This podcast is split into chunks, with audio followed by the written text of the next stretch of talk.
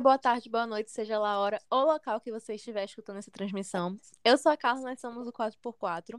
Hoje a gente está no nosso especial de terror, agora no fim de ano, que dezembro a gente sempre faz um especial de fim de ano, baseado nas vozes na nossa cabeça no que, que a gente quer falar. E esse ano a gente quer falar sobre terror. E hoje eu tô aqui com a Gil. Oi, gente. Com o Léo. Oi, gente. E com o Vitor. Prazer, Vitor, que estava aqui com a gente também no episódio de Barbárie. Se você ainda não ouviu, ouça esse episódio, por favor. Prazer. Obrigado por me chamarem outra vez para voltar por aqui. Ainda mais falando de algo que eu gosto tanto.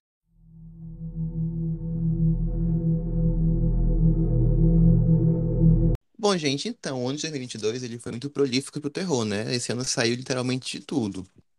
É, eu diria que foi um grande comeback do terror ao cinema, mas não que o terror tivesse sumido, né, do cinema ou dos streams, até porque o gênero se dá muito bem nos streams, né? Tem muita coisa que vai direto é, pro streaming. Acho que esse ano teve. Acho que o Watcher é um exemplo, a gente vai falar mais tarde. Teve Massacre da Serra Elétrica também, que foi direto na Netflix. Mas, definitivamente, o terror ficou em alta esse ano, né?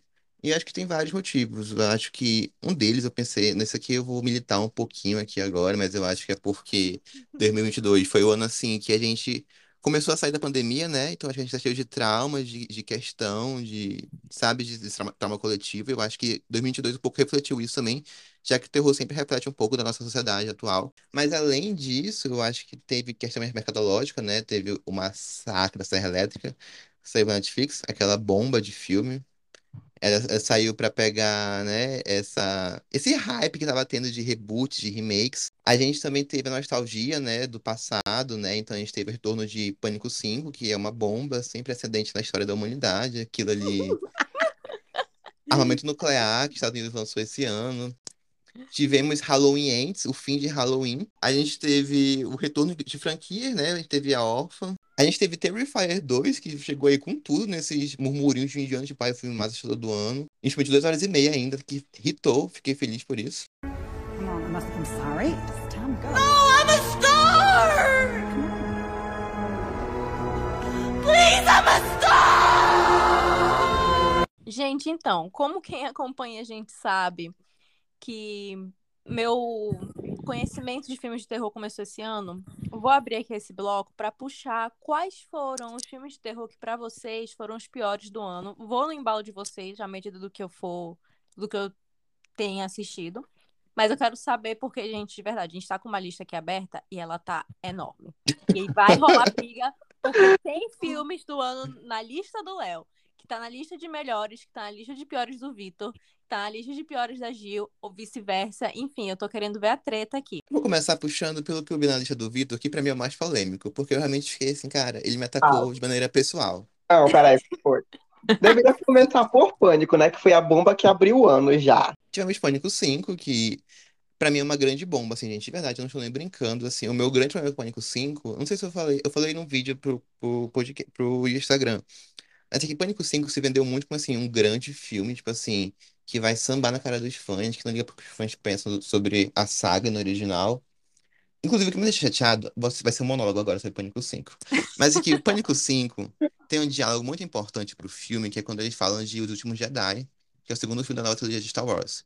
Os Últimos Jedi, pra quem acompanhou quando saiu o filme, foi um filme que os nerdolas odiaram, né? Porque era um filme Uhum. que quebrava com regras do universo, a força para outras pessoas, não era uma coisa mais, não era mais uma dinastia, era uma coisa, enfim, os fãs odiaram. E Pânico 5 brinca, brinca muito com isso. Pânico 5, na minha opinião, ele quer ser Os Últimos Jedi, ele acha que é Os Últimos Jedi. Mas pra mim, ele é um reboot do primeiro filme. E pra mim isso é muito covarde. Porque tu lança um filme que, que tá criticando quem gosta de nostalgia, como o Pânico 5 faz. Mas você ser um filme que é pura nostalgia, porque, gente, Pânico 5 é igualzinho ao Pânico 1. Acho que é- o, o, o ato final, todos viram, é muito parecido. E isso é a minha maior chateação com Pânico 5. Eu, eu acho uma bomba. E, e se fosse bom, como o Halloween de 2018, que também é um, é um reboot do, de- do original de 80, seria uma coisa. Mas eu acho que é um reboot ruim. Mas não sei, pode abrir o debate agora aí de outras opiniões. Mas não discordem de mim, que eu sei que eu tô certo.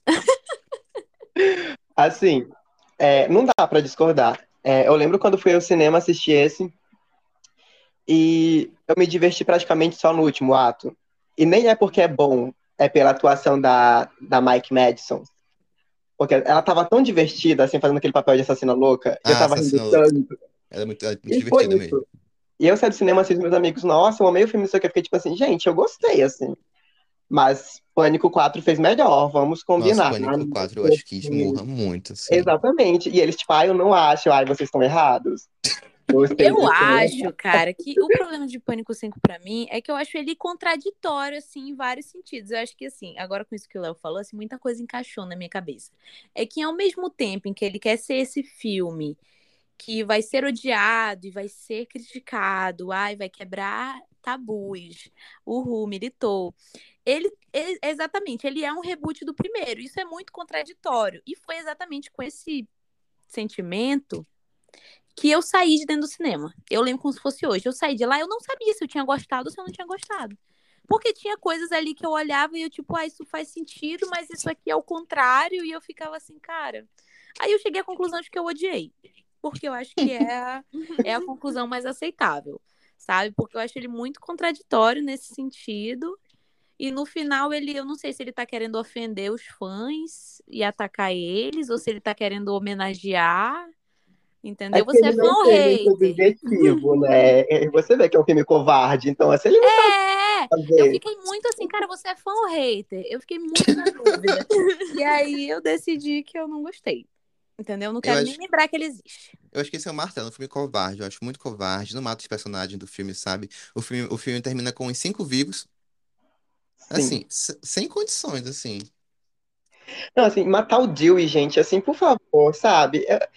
Não é nem que eu me importe, ah, eu amo o Dewey, não queria que ele morresse, mas assim, todo o relacionamento dos três no filme é tão podre, assim, tão mal desenvolvido.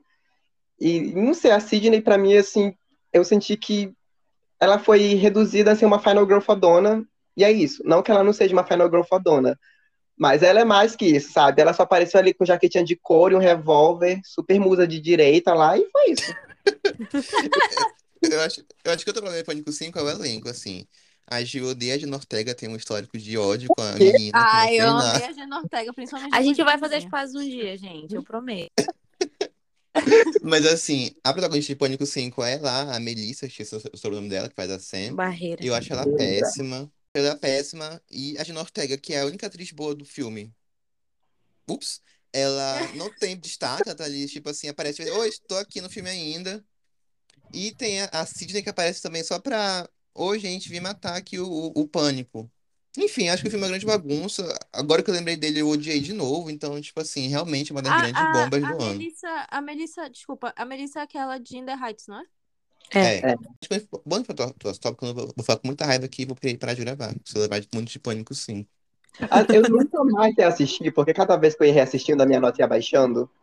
Aí eu tentei reassistir, tipo, mês passado, eu fiquei assim, ai, gente, não, chega. Deu 10 minutos de filme, eu tava assim, não, não, rola. Eu sinto que falta tanta coisa, sabe? Parece um filme tão... Não tem as perseguições que os outros filmes tinham também, então me incomoda muito alguns pontos ali naquela história. Eu acho que o outro mais polêmico que tá na minha, na lista de piores é. Então, outro filme, que eu- outro filme que eu acho que é o mais polêmico da minha lista aqui é X. Assim, quem me ouviu sabe, quem me conhece sabe que eu não gosto de X, é um filme que eu fiquei muito ansioso. Mas é um filme que, pra mim, ele não funciona na fórmula do Ty West, que é essa fórmula de uma hora de lentidão, de preparação de, de clímax, pra no final estourar. Eu acho o clímax de X muito pau mole. Eu acho que ele não. Pra mim, ele não. Ele não, ele não vendeu o que tava. Eu não comprei o que tava sendo vendido ali no final. Eu acho que não valeu a pena toda aquela espera. Eu acho que tem muito pouco sangue. Eu acho que Pearl, já dando spoiler aqui, esmurra muito o X nesse sentido, assim. Mas é isso, assim. Mas, cara, a gente falou tão mal de Pânico 5 agora, eu lembrei que era tão ruim, que pra mim ter colocado ele ao lado de X. Melhorou muito X, sabe? X subiu muito, porque tá tipo assim, X, Pânico 5. Aí não dá, não dá pra deixar os dois na mesma, na mesma linha. X é bem melhor que Pânico 5, mas ainda acho ruim. Ai, gente, X pra mim foi terrível. Terrível, terrível. Foi, foi... É que eu achei ele muito fraco. Extremamente. É, é que a gente teve um episódio inteiro, né, falando sobre X.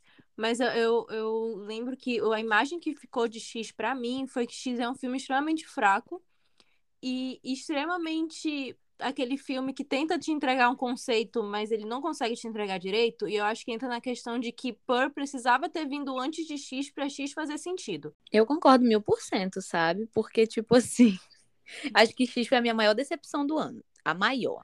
Assim, porque era o que eu esperava dele. Acho que quando tu não espera, ok, mas eu esperava algo dele. Estavam me prometendo um dos filmes do ano. E quando eu assisti, eu achei ele tão fraco, tão qualquer coisa, sabe? Tipo assim, eu acho que ele prometia muito, entregou nada, e eu entendia que ele queria me passar algo ali, mas como eu disse, eu acho que no último episódio, eu não tava nem entendendo direito o que ele queria me passar, que quando depois a gente foi conversar, eu, ah, então era isso que ele tava tentando falar quando a gente foi gravar o podcast. Se você tá falando, Léo, então eu acredito no Léo, né? Mas eu não tinha pegado a mensagem. Eu sabia que o filme queria me transmitir algo, mas ele foi tão assim, do- como ele tava fazendo, que não me pegou. E aí a gente volta, a gente volta àquela situação de que eu e o Léo comentamos quando a gente viu o trailer de Pearl de que provavelmente só o Ty West e a e a Mia Goth sabiam que ia ser bom pra eles, mas só depois que assistisse Pearl, entendeu? Então X precisava de Pearl pra ele melhorar. E eu tenho prints meus e do Léo que eu vou postar em breve no nosso Instagram, para as pessoas verem eu e o Léo comentando sobre isso. Ah, eu concordo em partes, principalmente a questão do clímax, pra mim, de, de X não funciona muito.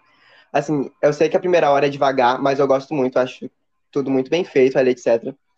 Mas quando vai pro clímax, eu fiquei assim, faltou algo ali pra mim, sabe? Porque, tipo, tudo bem, quando saiu o trailer e tudo mais, e eu vi as, as críticas, resenhas, e falando, ah, é um filme que vai homenagear os slashers dos anos 70. Então, tipo, eu fiquei, tá ok, dos anos 70, então vai ser um filme bem devagar, bem mais tranquilo. Só que eu ainda esperava um pouquinho mais. Assim, eu acho que a única morte que eu gosto de X é a do, do primeiro cara lá, dos diretores É a de única Que é a cinema. boa. única morte Porque é a boa. única boa. Aquela trilha sonora, a Pearl lá, assim, matando. Eu, eu acho maravilhosa. Mas o resto, assim, eu acho tão. Quando a, a loira lá, que eu esqueci o nome, daquela querida, a Britney Snow, morre, eu fico assim, gente, foi isso. Foi Morreu. uma personagem tão querida pra morrer dessa forma, sabe? E assim, o que me prendeu mesmo foi a minha Goth, porque ela soltando frases de efeito, assim, I will not life deserve. Eu tava assim, isso, querida, é sobre isso. E foi ela. Porque assim, se não tivesse tudo isso, eu teria ficado assim, ok. Teria dado provavelmente um 3 no máximo, só pela primeira hora de filme, porque de resto, assim, eu realmente não curti tanto. Mas, é, mas eu acho que justamente eu não tenho problema com, com a lentidão. Mas eu acho que a lentidão se torna um problema, a lentidão em si, no caso, mas a lentidão se torna um problema quando o clímax não entrega proporcional à lentidão. Porque no começo é toda uma ambientação e tudo mais, uma ambientação interessante, uma ambientação que parecia que ia te entregar. Ai, desculpa. Parecia que ia te entregar alguma coisa.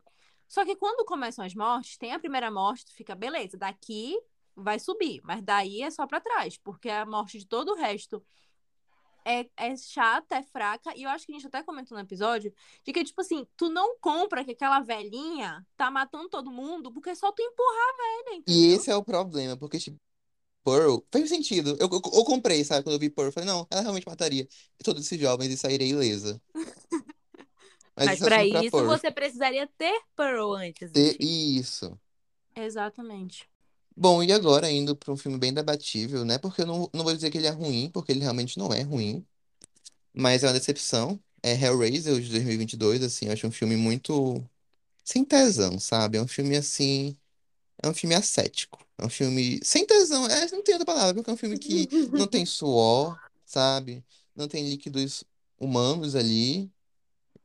Não tem BDSM direito ali também, que é uma marca registrada de Hellraiser. E, tipo assim, uma coisa que eu gosto muito de Hellraiser original é que Hellraiser é uma história de amor. É um belo romance entre uma mulher e um homem, e ela mata, e ela, ela invoca demônios, e ela mata pessoas pra ficar com esse homem. E tá tudo, de- tá tudo normal nisso, sabe? Tipo assim, de boas. Lindo. Mas Hellraiser de 2018, eu acho que primeiro ele, ele vai numa jornada muito recente de filme de terror, que é pegar uma protagonista feminina e falar, ah, essa aí tá doida. Não confia nela, não. A gente tem a Amy Adams, de qualquer filme que ela fez recentemente. A gente tem o Watcher também, que é um bom exemplar desse clichê, sabe? E Smile também tá nesse clichê da mulher que vai ficando doida aos poucos, que ninguém ao redor confia. Só que Hellraiser pra mim fez isso muito porcamente, acho que não funciona, pra mim realmente não funcionou. E é um bom filme, assim, de volta aos cinemas da franquia. A Jamie Clayton tá incrível como Hellraiser. Eu acho que é um dos grandes pontos do filme. Mas pra mim, fora isso, foi uma grande decepção. Não sei se o Vitor assistiu. Não. Ninguém assistiu, só eu assisti. Não, eu só Então- assisti o original esse ano. E eu, eu fiquei muito encantado, eu gostei muito do original, porque, como você falou, é uma história de amor tão linda. Você saber que aquela mulher está matando milhares de homens apenas para trazer o amante dela à vida, porque ela quer ser submissa, eu acho isso. Cara, eu juro, a Giovana de 15 anos amava esse filme. eu acho muito lindo. Eu fiquei assim, nossa, eu, eu super me identifico com ela. Eu iria longe também. Faria. Exato. Nossa, você viu aquele homem? Eu faria muitas coisas também. Aí, ok. Aí veio todo mundo falando do, do reboot, do remake, sabe? Eu fiquei, vou assistir. Aí eu vi lá que tinha aquela Luísa Arras da Shopee. Aí eu fiquei, gente. hum, aí eu acho que eu assisti uns 20 minutos de filme. Eu fiquei assim, ai não, tá faltando alguma coisa aqui. Não sei o que que é. Aí depois eu vi o pessoal falando assim, gente, não tem um tesão nesse filme, sabe? Não tem um sexo direito, um sexo decente. Fiquei, não, gente, assim, se você for pra você fazer um filme de Hellraiser sem putaria, eu acho assim que você. Não funciona. É, não, sei o que você quer exatamente. Então, a minha opinião vai ser, vai ser soberana aqui, já que ninguém assistiu. Graças a Deus, ninguém vai de né? Aí, Vitor, tu pode puxar agora os teus. Ahn, eu queria falar da pior bomba do ano, porque não foi Pânico 5, gente, apesar dele estar lá no topo, assim. Mas, assim, pra mim, de longe, o pior filme do ano, eu adoro falar mal dele sempre que eu posso. É literalmente. Adoro criticar esse, esse filme, que é The Slash Dan. Não sei se assistiram também. Eu assisti, Não, porque eu infelizmente. vi, eu vi alguém falando mal, e aí Foi eu bem falei, eu. não vou... Ia lá, nem vou ver. Geralmente é o Léo. Você não perdeu muita coisa, porque foi divulgado como ah, um slasher de acampamento queer e tudo mais, que se, se passaria no acampamento de conversão. Ah, tá. Eu- Agora, agora eu identifiquei. Viu? Ela lembrou que o Léo falou mal pra gente. mesmo. Lembrei, exatamente. Aí eu fiquei, nossa, que interessante, né? Um slasher queer assim, tudo bem. Foi a coisa mais homofóbica que eu já vi na vida. É muito homofóbico, tipo, Eu- eu literalmente. terminei Não, não é uma pensei- piada, não é uma E piada. foi é um gay que produziu isso, fiquei, não. A pessoa ela deve ser internada, processada, cadeia. Cadeia pra ver esse filme. Porque, gente, o final dele tava assim, não, gente. Primeiro, não, eu, eu até fiz anotações aqui, mas quatro coisas aqui, que foi, três, que me incomodaram muito. Primeiro, foi que eles me traumatizaram com a canção Perfect da Pink. Você ouve Pink, Vitor? Não, mas eu ouvi essa música na versão do Glee. Eu não consigo mais ouvir essa música sem lembrar desse filme agora. É criminoso. Eu É acho que, assim, estragar uma, uma- estragar uma versão Não. de Glee é algo criminoso. A pessoa que fez esse filme merecia a cadeia. Eles começando a cantar do nada essa música no filme pra dizer, tipo assim, ah, eu te aceito. Eu fiquei assim, não, gente, mas Ai, eu tô doida pra ver esse filme, gente. problema. Gente, eu fiquei curiosa pra ver esse filme agora. Ai, horrível. Tá, é, outro. Tem uma cena lá que é tipo uns minutos assim, do personagem homossexual sendo eletrocutado. É literalmente ele sofrendo assim o eletrochoque lá e tudo mais. Eu fiquei, gente, pra quem que você tá fazendo esse filme? Não, moço, peraí. Qual é o seu público? Você quer fazer filme pra pessoas queer ou pra héteros? Porque, gente, aonde que eu vou ficar assistindo 10 minutos de um cara levando choque assim, chorando, gritando e pensar, nossa, terror do ano. Terror, que filme queer, né? Incomodou muito, me incomodou muito isso daí, muito gratuito. E o final? Porque eu vou dar spoiler pra vocês, porque não importa. Vai ser ruim. Esse Não é do importa, mesmo eu vou ver. Exatamente. vai eu acho que o Léo deu até spoiler pra gente, mas vai. E no final, é, o assassino que só mata é, os monitores do acampamento é uma pessoa, é uma mulher que sofreu é, no acampamento também, que foi mandada para lá quando adolescente, e ela ficou muito traumatizada. E aí ela pensou, vou matar todos esses filhos da puta um dia. E aí ela vai em acampamentos do país e sai matando esses homens que cuidam desses acampamentos. Só que aí no final, veja bem a, a minha irritação. Pera, eu vou tentar manter a calma. É, personagem que é não binário, ele descobre que é ela que tá matando, ele encontra ela com, com o chefe do acampamento. E aí fica lá o embate, ela fica tipo assim, não, deixa eu matar ele, porque ele é um canalha, né? Olha, pelo amor de Deus. E ele fala assim, não, não vou deixar você matar ele, não vou fazer isso. Por quê? Porque vai ser errado, sabe? Matar uma pessoa. Ele Num é uma slash. Tem essa fala num ele ainda é uma pessoa. E eu não vou matar ele também, porque eu estaria me igualando a ele. Eu não quero ser esse tipo de pessoa. Ele fala literalmente ela assim: você não é tão diferente dele. Eu, eu quis atacar o meu notebook longe quando eu vi essa cena, porque imagina, você diz lá, estou fazendo um filme queer. O assassino é queer. Aí eu vou chegando no final assim, não, não pode matar, né? Você, a mensagem que você passa no filme é tipo assim, nossa, ela não é tão diferente dele, né? A gente matar pessoas é errado. Gente, você acha mesmo que, que eu estou no mesmo nível que um agressor homofóbico? Você vai tomar no meio do seu cu. Eu, de verdade, eu fico muito puto com esse filme. Tô aqui me tremendo, porque, gente, não. Acabou. Foi, Cara, vai, continua. Eu, eu lembro quando eu assisti que, tipo, eu fiz analogia aqui pra meninas, né? Que falei, gente, eu vi um filme que é uma bomba, é muito ruim. Aí eu falei, gente, o filme seria pra vocês se vocês tivessem tivesse assistido Bela Vingança e no final chegasse uma mulher com a, com a Carrie Mulligan e falasse assim: não mate homens, não você vai ser igual a eles. Venha pro lado bom da, da vida. Aí a Carrie Mulligan, ah, é verdade, é muito ruim matar homens que são abusadores e estupradores. Não vou fazer isso. Vou seguir em frente, tchau. Aí acabaria o filme assim. Essa é Passaria é... de um dos meus filmes favoritos, um dos filmes que eu mais odeio na minha vida. Sim. De tão ruim que é. Exatamente. Eu lembro, eu lembro que tu falou isso. Eu lembro que tu falou desse final de que. Nossa, é porque eu, eu tô lembrando que o jeito que o Léo falou foi exatamente a revolta que o Vitor tava falando aqui. Eu revivi o momento em que o Léo tava falando sobre esse filme. E eu quero muito ver a bomba ainda. Que é uma bomba que nem curiosa. vale a pena, sabe? Não é aquele ruim que fica bom, é só ruim triste, é assim, ruim. sabe? Eles cantam a música da Pink inteira, gente, na metade do filme, inteira? sabe?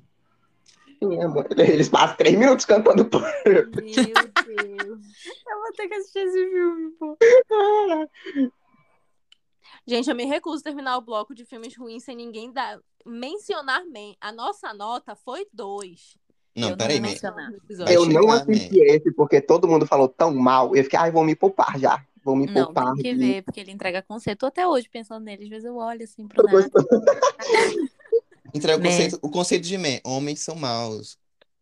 Homens, Homens só não querem prestam. ser amados, por isso eles são maus. Porque eles querem Literalmente, ser realmente, a Carla definiu agora. Homens são maus porque eles queriam ser amados. e a culpa, Deus, da, e a culpa das mulheres que não, que não amaram eles. Exatamente. Que não souberam como amá-los. Gente, o mesmo parte de Story Darling, né? Tem uma parte bem pequenininha enrustida em mim que ela gosta muito de mim. não tão enrustida assim. não tão. Mas em algum lugar existe, assim, algum, algumas células do meu corpo que se unem e elas gostam de mim. Cara, é que eu tenho certeza que quando a Ju assistir esse filme de novo, umas duas vezes mais, ela vai chegar, ela vai chegar mostrando pra gente porque Man é um filme que faz sentido. Ai, meu Deus, eu é, também tenho certeza. 4x4, porque ela vai ficar... Não. vai ser uma hora de discussão. O pior é que, tipo assim, eu olho para ele e eu tenho a noção de que é um filme ruim, sabe? Tipo assim, eu tenho noção de que o roteiro é mal construído, de que tudo foi... Todo o conceito ali foi mal desenvolvido, que tudo é ruim, sabe? Mas, ao mesmo tempo, tem algumas coisas na execução que eu gosto tanto que, às vezes, eu olho e paro pra pensar assim, o caraca... Entendeu? Tipo assim, eu tô aqui, aí eu lembro da cena, entendeu? E que a, a atriz lá tá parada, e aí o cara passa pelado atrás. Aí o caraca, aquela cena é. Cenas belíssimas. Tensa, tensa aquela cena. Tá aí eu fico pensando assim, às vezes, nele, sabe?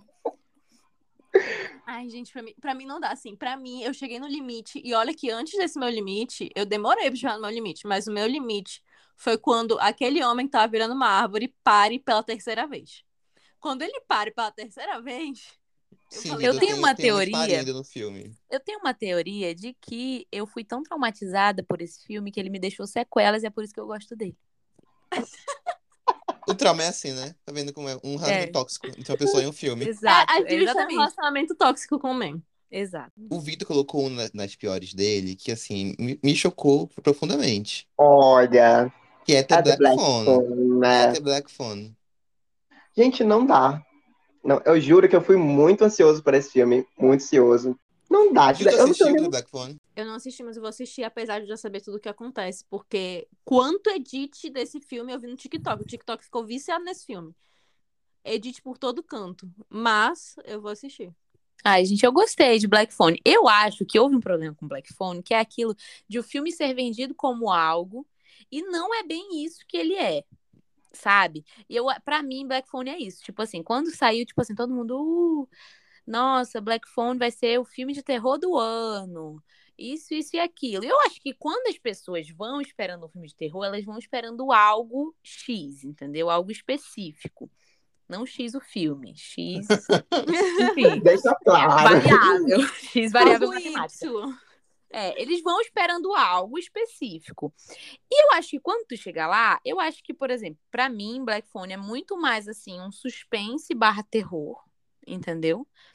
Eu acho que ele, sei lá, assim, algo na vibe dele me transmite muito mais é um suspense anos 90 do que terror, entendeu? E eu acho que ele foi vendido muito como o filme de terror do ano. Olha aqui o Ethan Hawke tá usando uma máscara sinistra, entendeu? E ele não é bem isso, ele parece muito aqueles filmes de suspense policial, assim, anos 90, sabe?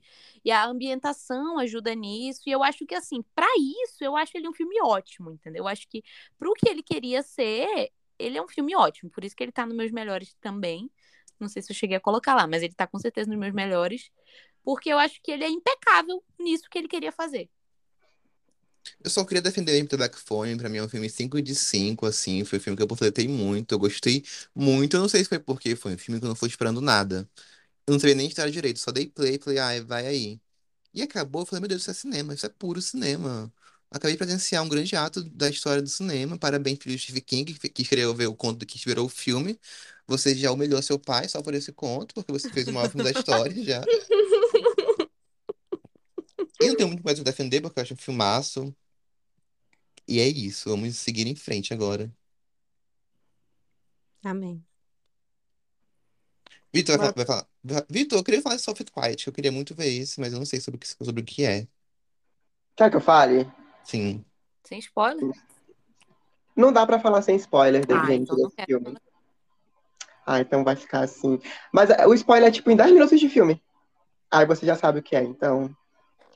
Mas assim, é que eu tenho um probleminha com. Não sei se vocês já chegaram a assistir aquela série Dan do Amazon Prime. Não. Eu sei qual é, mas eu não vi porque Pois alguém é. falou que ela era terrível. É, Ah, eu- Desculpa, essa série não tá na tua lista, Léo? Tu assistiu a série, eu acho. Essa aqui, Fan? Damn. Dan- Eu, falei mal dela no episódio de Nope.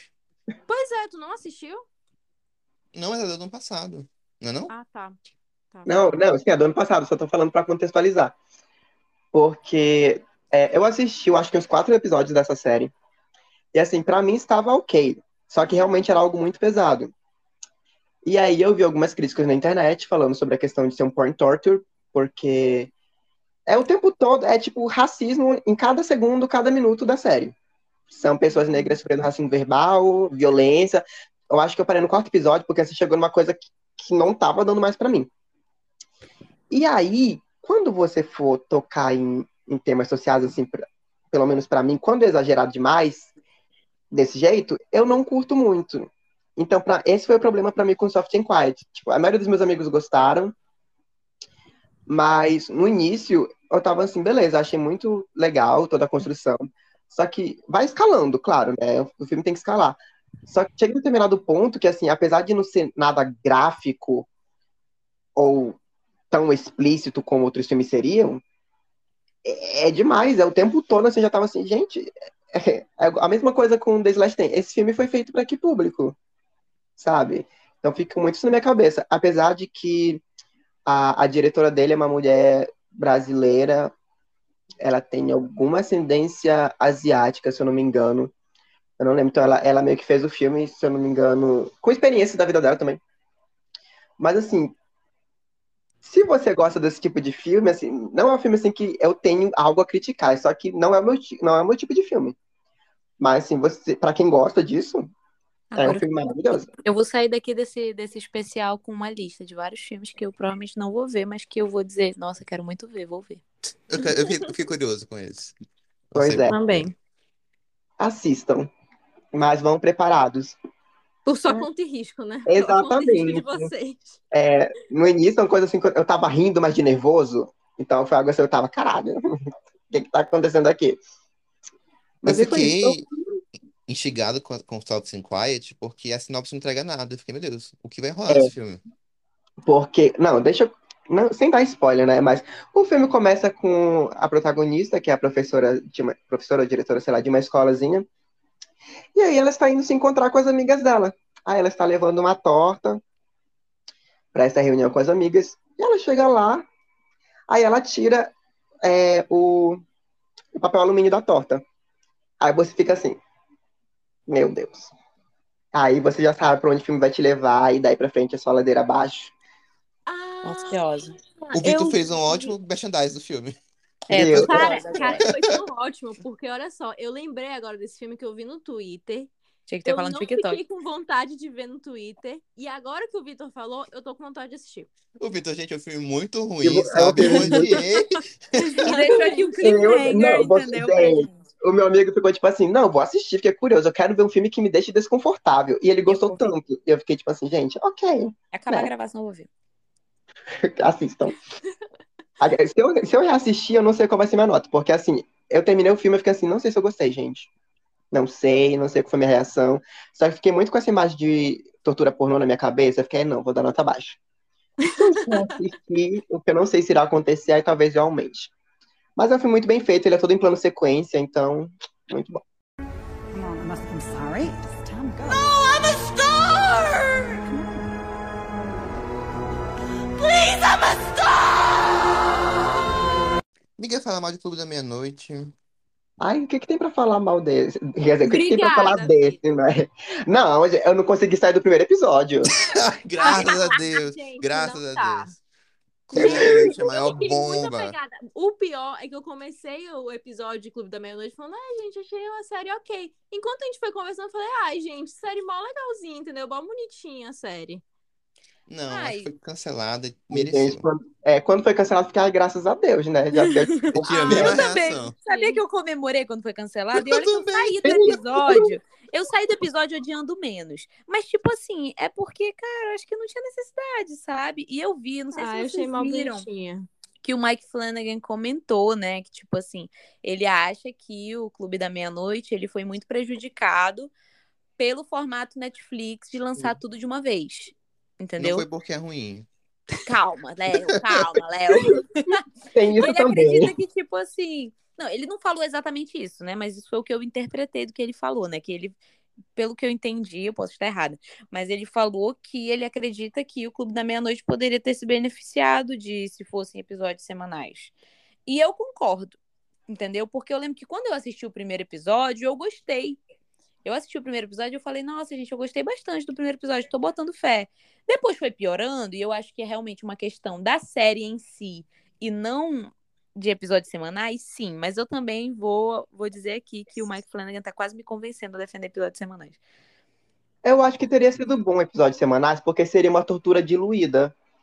Porque eu acabei o primeiro episódio e fiquei, não, gente, não dá pra mim. Não dá. Ver todos aqueles episódios assim, eu fiquei, ai. Eu fiquei exatamente assim, Vitor. Eu mandei, eu mandei áudio. Porque, gente, quem, quem me escuta sabe aqui, Mac Flanagan, meu rei, meu pai, pai do cinema, pai Querido. das séries de terror, é um querido. Sabe? Eu vi o primeiro episódio e falei, Gil, que bomba é essa? Pelo amor de Deus, eu não tô acreditando nisso. A Gil viu todo o meu, meu descontentamento com a série gradual, assim. E só piorava. Porque o primeiro, bomba. Segundo, piorou. Terceiro, Gil, literalmente, quando eu olho assim, Gil, eu dei play no episódio e pensei que tinha rolado meia hora de episódio. E foi só 11 minutos. Eu lembro desse comentário. Sim. Então, tipo assim, eu achei- eu realmente achei muito ruim. Eu não tenho palavras pra quão ruim ela é. Ela piorou na minha memória agora. E graças a Deus foi cancelada. Graças a Deus que o Flanagan vai sair da Netf- da Netflix. Queria comentar isso aqui agora, porque eu acho que o Flanagan vai se beneficiar de perder esse fio do Netflix, que toda série Netflix tem um fio do Netflix, tá sempre ali. E eu acho que ele indo pra Prime ele ganha mais liberdade pra fazer as coisas Também dele. acho, acho que vai ser. Acho que tanto ele quanto o Prime vão ser beneficiados com isso, sabe? Tipo, acho que vai ser muito bom. Ai, gente, eu fiquei muito apegada a essa série. Depois que a gente assistiu, eu acho que ao contrário do Léo, ela envelheceu com mais carinho pra mim do que ruim, porque eu, eu achei a série, enquanto a gente tava, a gente tava conversando, eu tinha achado ela pior do que eu acho hoje. E hoje eu não acho ela boa. Eu não tava nem acompanhando o negócio dela. Eu nem sabia que ela tinha sido cancelada. O Uber Mas- desistiu da notícia foi cancelada. E a Carla foi cancelada. Demorando a menina descobrindo assim, né? Só que assim, sendo muito sincera, não precisava de uma segunda temporada realmente. Porque eu lembro que a gente comentou. Se a gente não comentou, eu tô comentando agora, porque eu, eu acho que se a gente não comentou, eu tô pensando isso, depois que a gente já viu há um tempo, que a história ela era fraca, a história lá da. As duas histórias juntas, os dois planos de fundo juntos não funcionavam. Eu lembro que a gente falou sobre isso. Uhum. Só que, à medida que o tempo foi passando, eu fui tendo mais carinho pela série, sabe? Falando assim, ah, a série não é tão ruim assim. A série, ela é fofinha, ela é coisa... Eu não acho que ela é terror, terror, entendeu? Eu acho que ela não funcionou como uma série de terror, apesar da gente ter chegado à conclusão do episódio de que ela era realmente voltada pro público teen. Era uma série teen mesmo. Ai, gente, eu não sei. Eu sei que eu fiquei apegada na série. Eu acho Ai, mas eu ela- acho que é porque isso é muito clássico mesmo dessas séries da Netflix, assim, não querendo ofender, porque a Carla, né, tem uma muito grande por séries teen da Netflix. Ai, mas, eu tipo assim. A Netflix tem mania de fazer essas séries, entendeu? Que não são grande Não coisa, quer não dizer são que elas boas. são boas. É, não são boas, entendeu? E todo mundo se apega por algum motivo, porque tem esse, esse formato Netflix. E eu entendo que Clube da. Meia-Noite possa, para algumas pessoas, se encaixar nesse, sabe? É, isso é um fato. Mas assim, nem tudo que a gente gosta é bom, entendeu? Eu gosto de muita coisa ruim.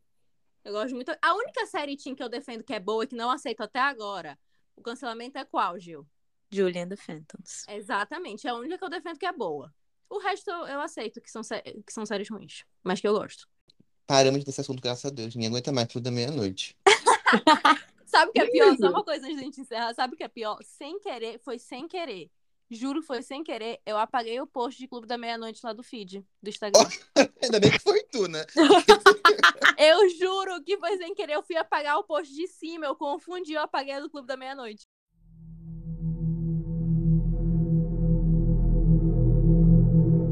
E puxando aqui uma série que também é Netflix, que eu achei uma grande bomba do ano. Não sei, eu, não, eu não terminei. A Gil colocou aqui, não sei se ela terminou também, que é The Watcher. Gil, Eu terminei. coragem. Mentira, Ai, não gente, sei. Assim, de verdade, ela é uma série. Eu achei ela bem feita. Eu acho que pro padrão, padrão Netflix até, eu acho que a questão da execução dela, sabe? De elenco, de atuação, até do formato dela, acho que ela não tem muito aquela caixinha, ela não tá muito naquela caixinha Netflix. Tipo assim, eu assisti ela e eu pensava, poxa, eu vi a qualidade, sabe? O problema é enredo. Não tem sabe? Não tem. E aí, tipo assim, quando eu tava assistindo, no começo eu pensei, pode ser que ela entregue algo. Só que aí eu sinto que no final ela acabou, né? Porque ela é uma série baseada em fatos reais. Ela nem se desprendeu dos fatos reais o suficiente a ponto de pirar total, que eu acho que poderia dar certo, e nem se prendeu aos fatos de forma consistente a ponto de aquilo ficar parecendo um- uma reprodução meu documental, assim, sabe? Que eu acho que teria funcionado.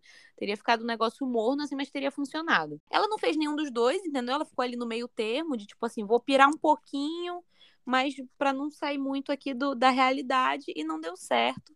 E no final ficou com Deus, sabe? Pra mim. É, The Watcher, eu comecei, eu acho que eu vi quatro episódios, eu acho que a minha maior reclamação da série, não sei se a gente concorda, é que pra mim ela não tem um tom. Ela, ela varia, assim, mas pastelão, sério, pastelão, sério. Pra mim, isso demorou a me pegar a Naomi Watts de novo fazendo bomba, sabe? Chega dessa mulher, alguém dá uma carreira de novo pra ela.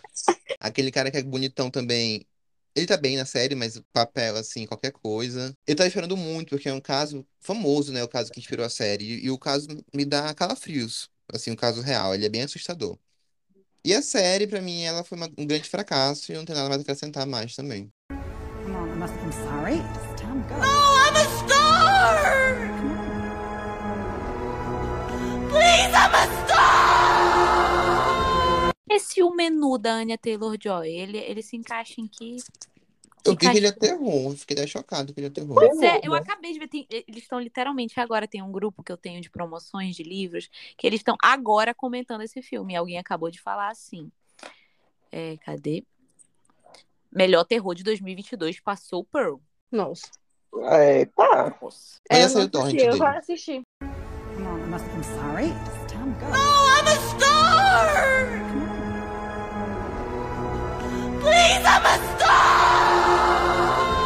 Bom, e agora chegamos num bloco que geralmente aqui é um bloco que não rende nada. Que sempre que a gente fala mal, rende muito. Quando a gente fala bem, tipo assim, nossa, é muito bom esse filme, né? Tá, É, tá excelente. Sim. bloco falando mal, 40 minutos. Bloco falando bem, 10 minutos. Bom, e eu vou começar já a a minha lista com, pra mim, é o que é o melhor filme do ano, assim. Realmente, assim, pra mim, não estou exagerando. É um terror que saiu recentemente, que tá dividido na internet, mas só quem tá gostando dele é gente que não quer pensar, sabe? É... Que é Esquina Marink. Que Cara, ele fez um burburinho. muitas opiniões desse filme. Esquina Marink é um filme que tem muitas opiniões, realmente, assim. Eu já vi muita gente. Toda vez que eu vejo alguém falando mal, eu fico com raiva. Que é o filme do ano. Eu, Tipo, na é- minha bolha, só tem gente falando bem, então acho que eu Graças a Deus. Graças a Deus. Então, eu vou dar um contexto, vou dar um contexto histórico agora sobre Esquina Marink pra, pra Gil e pro Vitor assistirem. A Carla não assiste, esse, esse, esse filme me marcou. Esse filme aqui, eu realmente fiquei com medo, assim, de dormir de luz apagada depois que eu terminei ele. Não, mas Então- esse filme, sendo bom ou ruim, eu não vou assistir, porque eu vi a premissa dele, eu tenho limites. Eu não vi a premissa são- dele, eu não vi nada. são demônios, são espíritos, são coisas do além. Não, não é. é peraí, peraí. Eu não vi nada sobre ele. Esse vou- daí o Léo falou. Eu vi no Twitter as pessoas falando bem. Aí o Léo falou bem. Aí eu pensei, não vou ver mais nada. E agora eu vou falar um pouco dele pra Gil estragar, estragar um pouco a Gil, mas, tipo assim, o mínimo possível. Bom, Esquina Marink vai contar a história. Gente, a narrativa do filme, a premissa, é só a premissa, porque o filme tem várias interpretações, sabe? Tipo assim, tu pode ver o filme por vários ângulos. Tem um que, é, tem um que eu acho meio burro, mas eu não vou falar aqui porque é spoiler, mas é o mais famoso. Mas te considere o mais famoso. Você, vocês vão ver qual é o mais famoso. Vai ser como eu vou É. interpretar, porque eu sou burra. Ai, Gia até parece. Vai ter verificação somente. Ai, Gia, Gia se fazendo agora aqui, ó. Ah, não, Giovana, tu tá, tu tá me ofendendo. Bom, Tá Esquina. Marinho, vai- Esquina Marinho conta- vai contar a história desses dois irmãos que acordam de noite na casa deles, procuram o pai. O pai sumiu. E aos poucos as portas e janelas da casa começam a sumir também. A casa tá sem energia. E assim, de vez em quando eles escutam uma voz vindo do porão da casa. O filme, ele é realmente uma experiência. Por que uma experiência? Porque ele não é filmado de maneira co- convencional. A gente vê muito é, ângulos que focam muito nas esquinas da casa. Vocês podem ver o pôster aqui. Aqui, gente, quem tá na, na chamada do podcast tá vendo o pôster. Mas, Tá tipo, tá- você que tá ouvindo, procure o post aqui na Marim, que ele vai revelar um pouco sobre o filme. Mas as filmagens são muito assim, ó. é Sempre assim, ângulos de porta e ângulos da, da parte de cima da casa. A gente não vê rosto de ator, a gente não vê é, o corpo completo de uma pessoa, a gente só vê é, rastros. E o filme trabalha muito com o escuro também, ou seja, tem muitas cenas que se passam num completo escuro, ou então um escuro entre duas portas. Ou então, tipo assim, fica a câmera filmando cinco minutos uma porta aberta com escuro ali. E é um filme muito imaginativo, porque como tem muito escuro no filme, o filme faz meio que tu imaginar o que tá rolando naquele escuro. E pra mim isso funcionou muito. Entendi, Porque agora o já entendi filme- tudo, já entendi tudo. E é, é importante sal- ressaltar que também é um filme experimental. Ou seja, você tem que ir com uma cabeça sabendo que vai rolar aquilo. Sabe que não é um filme começo, meio e fim. O que me pegou muito é que é um filme que eu era uma criança que eu, eu acordava muito de noite com medo e ia pra quarto da minha mãe. Eu fazia muito também. isso.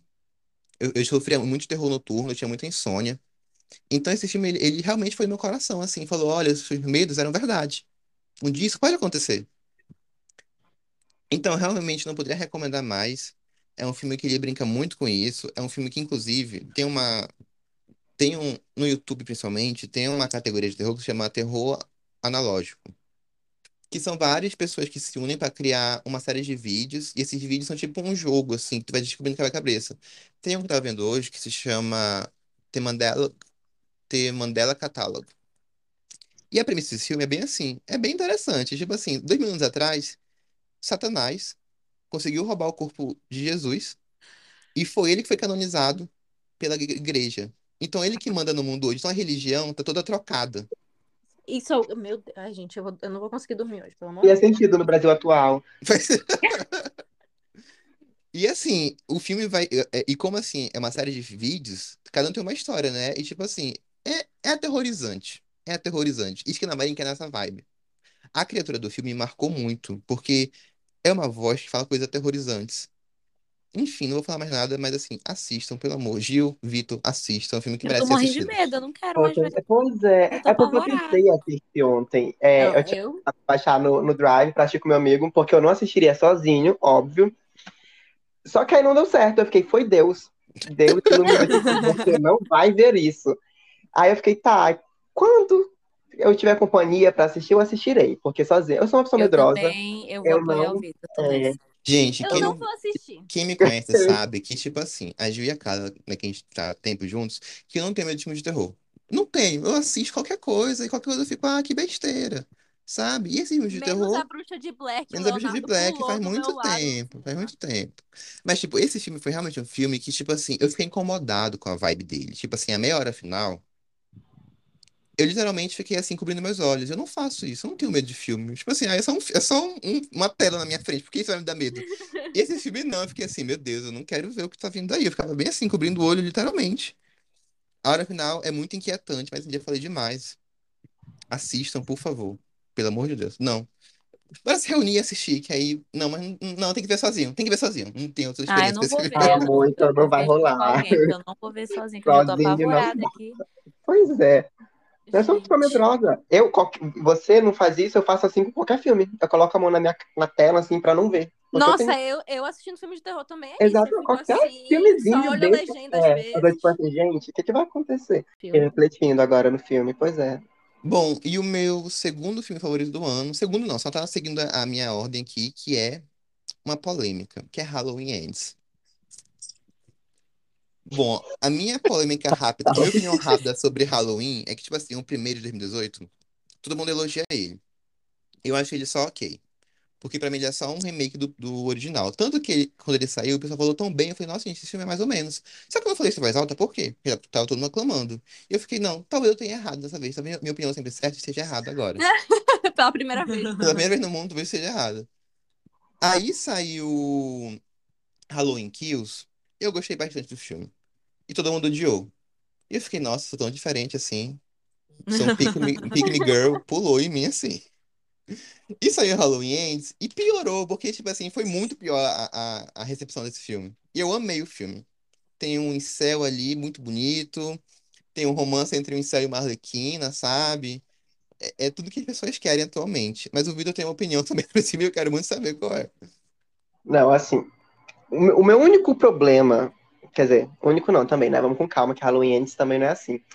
Mas é que eu não me diverti no cinema. Eu fui no cinema e fiquei assim, gente. Nunca mais fui no cinema também, tenho que assistir outro filme pra acabar com isso. Mas é porque eu não achei ele tão divertido quanto os antecessores dele, quanto o de 2018 e o Kills. Mas de resto, assim, eu de verdade eu não entendo a crítica das pessoas.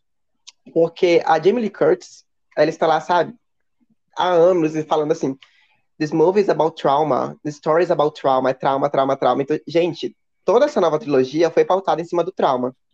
Então, Halloween Ends, por mais que as pessoas não gostem, eu acho ele um final muito coeso, muito coerente com tudo que a trilogia quis passar. Porque, ok, eles ignoram todos os outros filmes nessa linha nova, nessa nova linha cronológica, deixando só original, tá. 2018 a gente sabe que a Laurie tá traumatizada. Então, tipo assim, é ela com About Trauma. É, It's About Trauma, o pós-traumático dela. O Kills veio pra todo mundo rever o trauma, tipo, toda a cidade passando sufoco de novo. E, assim, gente, a história acabou no Kills. O Halloween Ends, ele é mais um, tipo, um, um epílogo. Porque, tipo assim, você vê como toda aquela cidade ficou afetada. A ponto de que, por exemplo, o Michael fugiu no final do Kills. Então, ninguém nunca mais viu o Michael. Ninguém sabe se ele tá vivo, se ele tá morto, mas a cidade continua completamente paranoica. A ponto de que se ele não apareceu, eles estão tão acostumados a ter um bicho papão, entre aspas, que se o Michael não aparece, eles criam um novo. Então, eu acho a história muito interessante de Halloween Ends, de verdade. O meu único problema é que eu achei o filme assim, hum, e eu não sei, eu acho que eu teria gostado mais se o personagem do Incel, o novo protagonistazinho, fosse alguém que, sei lá, que já fosse conhecido, sabe? Por exemplo, se fosse a, a Alison surtado e matando todo mundo, assim, eu Que eu teria pensei que ia ser no primeiro. é, eu teria gostado, eu acharia muito corajoso se eu teria gostado. Mas meu problema é só que meteram ele assim de repente. Tipo, eu entendo o que quiseram fazer, tudo bem, mas eu acho que a execu- a execução não deu tão certo pra mim. Mas, sei lá, ou então a Lindsay, sabe? A Lindsay foi uma figurante no Ends, ela tava só ali lendo o tarô dos outros na festa. E eu fiquei tipo, assim, gente, ela quase, ela foi pra cima do Michael Myers no Kills, ela terminou assim, lendo o tarô. Mas fora isso, assim, pra mim não é um filme que eu, assim, ai, odeie como todo mundo. Não, eu acho que ele tem muitos pontos positivos, muitos mesmo. Bom, gostei muito de Halloween Ends, de verdade, assim. Eu me diverti assistindo. Eu, eu, eu, me, eu me encantei com o Incel lá. Fiquei, nossa, vou seguir, vou seguir a jornada de herói dele. De, de, de, de Incel, na verdade. Ele começa, Ah, eu quero Deus. assistir. Eu assisti o primeiro dos três, mas eu não lembro nada. Então eu tenho vontade de assistir assim pra ver qual seria a minha opinião. É, minha, minha experiência com Halloween, eu assisti os piores que podia ser, que é Halloween a origem e o que vem depois. Que o Leonardo já me falou que não era pra eu ter começado por esses. Então, talvez 2023 seja o momento de eu assistir direito. Quero falar, quero falar de duas continuações que saíram esse ano, que é Orphan 2, que é um, é um hino. Eu não tenho outras palavras. Maravilhoso. Assim, tipo assim. Obrigado a quem teve a ideia desse filme. É E verdade. Terrifier 2, que eu também gostei bastante. Não tava esperando nada. Foi outro filme que... Esse foi um filme que saiu assim, nossa, esse é o filme mais aterrorizante do ano. Cuidado. Fui ver por baboseiro o filme. O filme é muito trash pra ser levado a sério. Isso que eu acho muito bom. É, é, pra mim é um dos grandes destaques do ano. E antes de terminar minha lista, eu queria da- dar uma dica aqui pra você que tá ouvindo e pra quem tá, para vocês três aqui, que é um filme que se chama Night Tide. Night dispo- Side. Tá disponível no MUBI, no, no, no, no streaming cult lá. E, e, gente, é um filme excelente, vai contar a história desse marinheiro. Ele, ele tem uma vibe meio gay, sabe? O filme, então eu acho muito boa. Esse marinheiro, ele, ele volta da guerra e ele vai pra essa cidade. Na cidade tá, tá tudo bem, ele tá se divertindo. Até que ele conhece uma, uma, uma menina estranha, assim, meio estranha. Começa a namorar com ela. No decorrer do filme, ele descobre que os três ex-namorados dessa menina morreram. E ele fica, em vez de ficar, em vez dele ficar assim, ah, vou, vou terminar e ir embora, né? Que coisa estranha. Ele fica, não, agora que eu te amo mais ainda. E tem boatos que ela pode ser uma sereia. Então, tipo assim, o filme vai brincando com isso, é um filme excelente, acho que é o meu filme favorito do ano. Ele, ele é de 61, então, tipo assim, assistam. Mas agora eu vou passar a bola pro Vitor, com os melhores dele. Ok. Ah, mande o nome no WhatsApp do filme, porque eu não vou lembrar, mas eu quero assistir, que eu fiquei curioso pela sereia. Ah, Eu vou assistir. dos, dos meus aqui da minha lista, queria muito falar de um que eu assisti ontem, porque, porque assim, não, eu preciso achar alguns filmes de terror desse ano que eu deixei passar, que foi Sissi. Esse eu quero muito ver. É, eu, eu não sabia nem do que se tratava a história direito, mas eu fiquei assim, gente, é sobre bullying, né? A história é sobre bullying praticamente. E eu tive tantas opiniões que em alguns momentos eu fiquei pegando assim, será que eu sou mau caráter? Será que eu sou uma pessoa ruim? Porque por um lado eu estava assim, nossa, bullying realmente afeta tanto a cabeça da pessoa, né, gente? Que triste.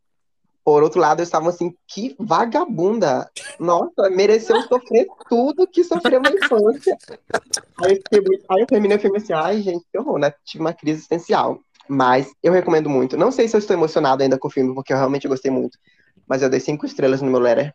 Esse, esse é da Influencer? Ela, é da- É. ela- É, é, eu quero muito ver tava assim. Não sei. Acho que eu- acho que filme hoje. assim, com influência, me traz uma, uma vibe de, não sei, de Rafa Kalimann. Acho tão interessante. Essa cara é peça de boca rosa, o filme. Exa- Exatamente. Ahn, outro, sabe a Giovanna quando ela fala assim, ah, eu, eu sei que um filme é ruim, mas eu amo ele mesmo assim? Foi, ele tá lá com duas estrelas no, no meu Letterboxd também. Mas Porque- tá favoritado. Exatamente. É um filme que não tem roteiro. E ele não precisa, porque ele tem gente gostosa. Melhor tipo de filme. Exatamente, que é Exploited, que lançou no início do ano.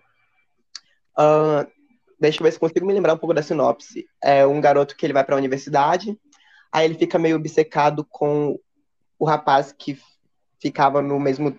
que dormia no, no dormitório que ele dorme agora. E ele fica tentando descobrir o que aconteceu com ele, porque esse rapaz ele era. Como é que fala? Boycan? Camboy? Não sei. Tem Boy Can, né? Boycan, né? É. E aí ele sabe que aconteceu alguma coisa muito estranha com esse rapaz, e ele fica. inve- Só que, gente, é é uma vibe assim, meio mistério, meio slasherzinho, meio thriller sexual. Tem uma cena que até hoje tá na minha cabeça, porque tem uma personagem que ela é, tipo, muito sexualmente ativa, digamos assim. Tem um momento que ela descobre que ela tá pegando o namorado do garoto, e depois tem cena assim que ela só lembra assim, o menino pergunta: ah, você conhecia ele? Sim, a gente estudou junto. Aí vem um flashback assim, na tela dela transando muito com o menino. Aí ela sorri assim, ai, memórias. E fico, que filme Quero delicioso. assistir. Lendário. Ah, eu coloquei na minha, coloquei na minha watchlist agora esse. Quero assistir. É muito querida. E tem, não sei se vocês já chegaram a assistir Pacto Secreto, aquele Sorority Row. Pacto O, Secreto, é da, o é nome o não é da, estranho. é o da, slasher da lá de Fraternidade? 2009. É, Sim, eu vi esse ano esse. tem a querida, aquela que faz a Jéssica, que é a garota má, ela está nesse filme. E o final é ela correndo de lingerie Gente, é, é um filme assim maravilhoso. Eu vi ela assim, não, gente, esse, esse filme aqui ele pode ser ruim, mas ele é bom, sabe? O meu Ahn, tipo de filme. É o tipo filme também. Outro que eu queria falar. Não vou falar de Boris, Boris, Boris, porque eu acho que alguém vai falar de Boris, Boris em outro momento. Então eu estarei falando de Yellow Jackets. Quero uma muito série. assistir. Começou no final do ano passado, terminou esse ano, a primeira temporada. E assim, eu fiquei obcecado por essa série quando assisti. E eu não vejo a hora de criar a segunda, que é baseado levemente, claro, né, em fatos reais, porque realmente eu fiquei chocado quando descobri que teve um acidente de avião e que as pessoas precisavam comer as outras, né, para sobreviver. Ah, sim, do- dos Andes, né? Isso. dos Andes. E eu fiquei, gente, e a série é muito boa. Eu, de verdade, assim, não sei nem como falar dela, assim, sem terror do ano. E Watcher. Watcher, que eu acho que assim, é o top 1. Não, o filme. É o filme. É O muito bom. filme. O top, é, é top 1 assim, do ano. Não foi X, gente, não foi Pro, não foi Boris, Boris, Boris. Pra mim, o filme do ano assim, foi Watcher, porque eu estava assim com o meu cu trancado assistindo aquele filme. O filme me causou muita aflição. Porque é basicamente um homem observando a mulher o tempo todo. Só que a gente, a gente não sabe entre muitas aspas, né? Porque ela está sendo observada, ela está sendo observada. Mas ninguém acredita nela. Ela fala que tem alguém perseguindo ela, que o cara fica olhando pra ela através da janela. Meu E Deus. ninguém acredita. Só que tem uma das cenas assim, que mais me deixou aflito esse ano, que é no metrô. E, gente, eu recomendo Deus muito. me livre, Deus me livre. Aquela cena, eu tava assim, caralho. Filme do ano, disparado pra mim. Assistam. Assistam Watcher. E foi Isso. isso. Essa foi o- a minha lista.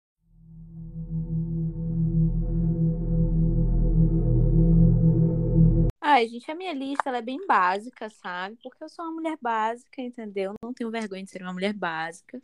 Mas vamos aproveitar que o Vitor falou do Boris, Boris, Boris para falar de Boris, Boris, Boris, que é um dos filmes do ano, com certeza, gente. Um filme Perfeito. que ele prometia tudo e entregou muito mais do que ele prometia. Porque eu, pelo menos, estava indo com expectativas para ele e o que ele me entregou foi além de tudo que eu poderia esperar dele. Perfeito. É um filme, não sei, não tenho nem palavras, não tenho nem palavras para descrever como esse filme é entretenimento puro, entendeu? De como, ai, sabe, gente, tudo nele nós assistimos juntos. Uhum. Sim. Eu acho que melhor experiência, mil por cento. Assim, é um filme super divertido pra assistir sozinho, mas quando tu assiste com amigos, melhora muito a experiência. If you had a podcast. Não, eu começo a rir só lembrando das piadas desse filme. O do veterinário me pegou tanto.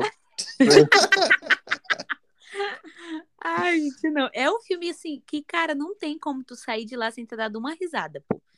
Entendeu? E ao mesmo tempo, ele não sei, sabe? Eu acho que ele, ele entrega tudo, assim, eu não tenho palavras. Eu não consigo parar e pensar assim, ah, por exemplo, ah, para quem gosta de Boris, Boris, Boris, um outro filme similar. Eu não consigo.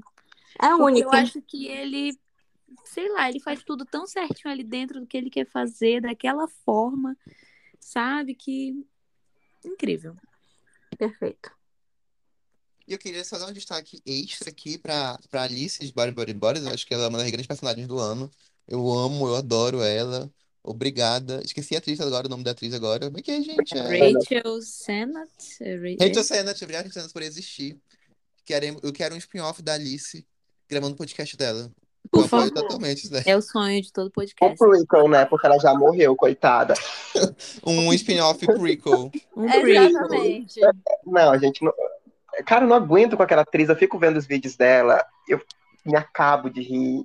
Aquela que ela fala, It's a late. Aí ela começa a dançar, qualquer coisa do tipo. Gente, ela, ela é divertida, ela tem um timing have a disorder, bom. get one. That one bitch. E a Rachel só outra dica, ela fez Shiva Baby, que também é um filmaço. Tem uma Eu vibe meio bares Muito bom. ali. É muito bom, Shiva Baby. E aí, tá, assim, tiveram dois, eu vou colocar logo os dois filmes que eu vi esse ano, mas que não são desse ano, mas que eu só vi esse ano porque eu sou uma pessoa atrasada, gente, sabe? Não sei se vocês me conhecem, mas existem muitos clássicos e filmes que eu não vi. E esse ano eu vi pela primeira vez o Sexta-feira 13, dos anos 80. Nunca tinha visto. E eu vi, achei muito legal, gente. Eu acho muito legal, assim, quando eu pego, assim, pra ver uns filmes antigos que são assim pioneiros em algumas coisas e tu assiste eles e tu consegue ver o impacto daquele filme nos, sabe, no futuro e nos, em tudo que veio depois dele. E eu acho isso muito legal. Eu acho que Sexta-feira 13 faz isso e ele ainda é um filme muito divertido, sabe? Tipo assim, um filme que realmente o filme de acampamento que funcionou, né? Que eu vou falar bem aqui. E outro que eu assisti, esse daqui eu coloquei ele aqui, eu assisti ele ontem, que foi A Profecia. Que, nossa, gente, cara, que filme legal. Gostei muito de A Profecia. Eu acho que ele trabalha, assim, muito bem, de uma forma muito impecável, muito pioneiro, assim, nessa pegada anticristo, entendeu? Fim do mundo, uma coisa meio assim. Cara, sensacional, sensacional. Gostei demais, demais, demais dele. Cara, olha a que não é um- profecia. Eu gosto muito de uma cena que me marcou muito até hoje, que é no cemitério, os cachorros começam a latir. Aham. Me marcou muito essa cena. Fico, meu Deus, terror. Cara, muito, é muito legal, assim, eu gostei. Eu não esperava gostar tanto dele, mas eu achei ele muito legal. Eu mal lembro de A Profecia porque eu assisti na infância, mas eu lembro que eu fiquei tão assustado na época. Tão Nossa, vale a ele pena é rever. muito bom, ele é muito bom. Eu já tô querendo rever ele, porque eu assisti ele numa hora que eu tava fazendo outras coisas. Então, vez ou outra eu me distraí e eu perdi alguma coisa. Mas eu já tô querendo rever, porque eu achei muito legal, sabe? Ah, Sexta-feira 13 eu não comento muito. Esse eu acho muito bom. Faz tempo que eu, faz tempo que eu vi. Eu lembro, eu lembro que eu gostei muito dos quatro primeiros. Mas a Eu só- opinião. O é original, o remake, eu não gostei. O Sexta-feira 13 que eu mais gostei foi o Jason X, que eu acho que é o mais ridículo de todos. Esse eu não tava, vi. me, eu tava me acabando de rir naquele filme, e eu fiquei, não, gente, isso daqui vai 3,5. Foi o único. Ah, eu gostei desse, do original. Acho muito legal, assim. Acho que ele, ele funciona, sabe? Pra época, com certeza. E é muito legal, tipo assim, tu vê, sabe? Como os outros filmes que vieram depois dele, sabe? Tipo, ai, não sei, me traz sensações, sabe? E tá, aí a gente agora vai falar, né? Como eu disse, sou uma garota básica, né? E na minha lista de melhores também tá o Nope. Filmaço. que é um dos maiores do ano, não tenho o que discutir, a minha palavra é a verdade. Que filme incrível, não tenho nem palavras, acho que o Jordan Peele não queria que a gente tivesse palavras para descrever o filme. Exatamente. Filme com camadas, Cebolas tem camadas, Nope tem camadas, Shrek tem camadas. E é isso, sabe? Alguém tem algo a falar mais? Porque a gente já fez um episódio inteiro sobre Nope, né? Ai, Nope, assim, pra mim, gente, primeiro que eu tenho muito medo de ET, de filmes de ET em geral. Porque eu sou, trauma- eu sou uma criança da geração que assistiu Sinais, e eu sou muito traumatizado. Sinais é muito Então, bom. ver Eu Nope, amo sinais. aquela cena que as crianças estão fantasiadas de ET, Meu, dessa daí me pegou muito. Gente, eu agarrei o meu amigo aqui no cinema, que eu estava me mijando de medo naquela cena. Aí depois são crianças, eu, nossa, que ódio. E assim, ET engole as pessoas e fica só os gritos, eu tava assim querendo tapar meu ouvido no cinema, porque eu tava, cara, que cena Vitor não aguentava um dia como filho do meu pai. Meu pai gosta muito de tudo Nossa, que envolve. ET, Alien. Não, a gente não. Pra mim foi um dos melhores do ano também, não tem nem o que discutir isso daí. Jordan Peele, né? Nunca erra. Jordan Então... Peele, gente. Jordan Peele. Eu lembro que nesse episódio de Nope eu falei pras meninas que. Eu eu terminei o episódio, né? Pedir comida. Aí quando chegou comida, eu fui pegar a comida, né? Eu olhei pro céu e fiquei, meu Deus, medo. Medo das nuvens. Meu Mesmo Deus, uma nuvem. Uma nuvem, literalmente. Muito bom. Eu- Mas acho, acho que, acho que foi. Foi- Ah, eu queria então fechar o bloco comprometendo a Giovana. Por quê? Porque a Gil botou na minha cabeça alguns meses atrás que ela ia fazer uma maratona de Chuck e eu me animei com essa maratona de Chuck. Então, eu tô comprometendo que ano que vem, não vou comprometer mês, mas que ano que vem vai sair nossa maratona de Chuck e a gente vai e a gente vai falar o que a gente tá achando a cada filme lá no nosso Instagram. Estou comprometendo eu e a Giovana aqui nesse episódio. É isso, Porque- fui comprometida. Que a gente tem que assistir Qual o tudo comprometimento por aí? pra assistir a série, que a primeira temporada de Chuck é muito boa, inclusive. Segunda eu não assisti É ainda. verdade. Segunda eu também não vi ainda. A segunda eu não terminei, porque eu achei meio chatinho, assim. Tava... Comecei sem empolgado. Mentira que não tá como a primeira. Pra... Eu não sei se é porque eu tava muito ocupado também. Não sei, mas eu tava assistindo e fiquei assim, ai, gente, tá faltando alguma coisa aqui, sabe? Eu acho que eu parei no episódio 4, mas eu quero acabar ainda, porque fé que vai melhorar, que é coisa da minha cabeça, que eu estava louco, momento, sabe? Quando a gente quer muito gostar de alguma Exato. coisa. Dom Mancini não vai errar, tenho certeza. Amém. Must I'm sorry. It's time to go. I'm a star! Please, I'm a star! Bom, gente, eu acho que essa foi a nossa discussão enorme sobre terror no 2022. Era pra ser bem mais longa, mas a gente teve que avançar um pouquinho pro editor tá falando agora com vocês, não ficar doido na edição. Não quero É, todo mundo quando estiver editando. Mas como eu disse, terror, como eu disse, é, 2022 foi um grande ano pro terror. É, eu espero muito pro ano que vem. Eu quero muito mais conteúdo original. Eu quero vários Skinamarins ano que vem. Eu quero, que, eu quero que a indústria Vários barbarians, Léo, vários Ah. barbarians. A gente nem falou de Barbarian, graças a Deus. Eu já a episódio Deus, né? falando sobre isso. Nosso episódio é completo, gente. Sério. Corram lá. Ele é o melhor dos piores. Bom, gente, é isso. Alguém, alguém quer fa- quer falar mais alguma coisa? Não, quero. Eu, Tô com medo de ver esse só- Marink. Só dizer, eu não vou assistir, isso é um filme que eu não, eu não vou assistir nunca na minha vida, senão realmente eu vou odiar o Leonardo por ter me, me, me recomendado. Mas eu quero dizer que ano que vem eu quero assistir mais filmes de terror. Entrei numa, no, no universo de filmes de terror, tô gostando de, de uma forma que eu não achava que eu ia gostar, e eu espero que ano que vem eu consiga. Vou conseguir assistir filme do demônio? Provavelmente não.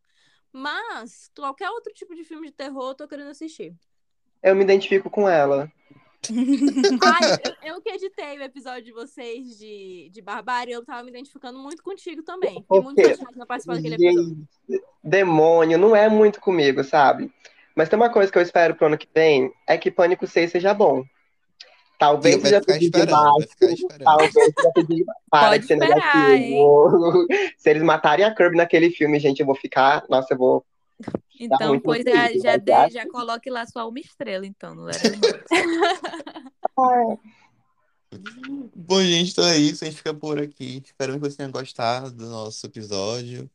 E quando você for dormir hoje, cuidado, cuidado embaixo da sua cama, gente tem um capeta lá esperando você. Ai, Deus tenha misericórdia. tá amarrado, não de São Jesus Cristo. Para com isso. Tchau, gente. Tchau. Tchau. Tchau.